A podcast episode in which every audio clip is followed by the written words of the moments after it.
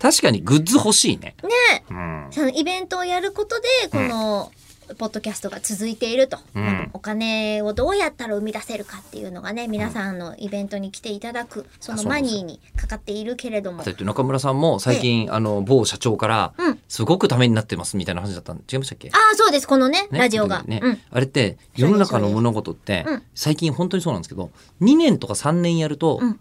いきなりブームになったりするんですよ。そうなんですよでもその2年3年が我慢できな大い待体でてきないなっいて大い体できないんうのですよは。これどれぐらいやってんだっけ ?1 年やりましたかちあもう経ってます経ってま経っすてます 2, 二年目まるっと2年経ってるんじゃないですかイベント自体は3年目にもうポ入ッっドキてャストも入れるるとそうなる。うんひポょッっドとキしたャスら、トひが後から追ってきてますからねょっとしたらじゃあそういうことになるかもしれません。そうねこれうんうん回数で考えても全然わかんないんですよね わかんない。思い出せない。そうなんですよやっぱこれだけやってるとそのうち定着して、うんあの本当に YouTuber とかもそうなんですって3分のやつとかをうんうんこう毎日やるっていうのやりを続ける2年ぐらいやるといきなり離陸するもんらしいんですよ。ああ抵抗あ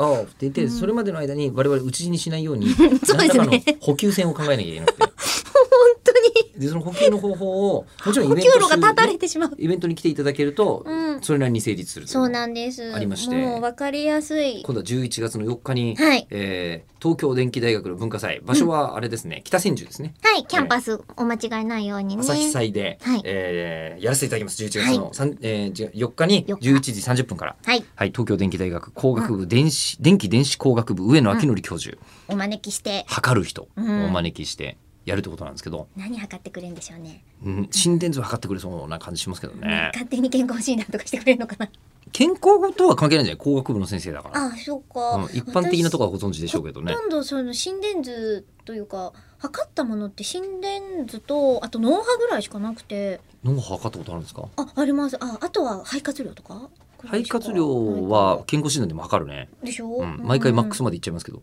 そう、ん喋る仕事喋る仕事だものそりゃ行くよ、ね すげ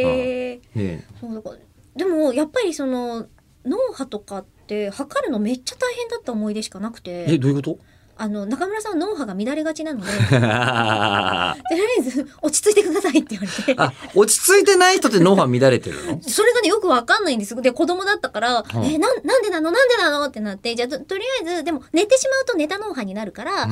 限りなく落ち着いた、すもうギリギリ生きてるみたいな状態になってもらって、それでも脳波が乱れるようだったら問題だから、うん、そうなるかどうかを検知します。まずその状態になれないってことが問題なんじゃないなのよ。スッとしていられないって本い当うにのは大変だ。もうすぐ寝ちゃうからう。んで、寝ると、起こされるわけ。かもう、そうそう、もう全部測り直しだから、すごい大変だと。とりあえずね、うんあのグッズ作りたい別の話 急に いきなり急にグッズえ売るかどうかはあの電気代さんの都合によりますそうですね。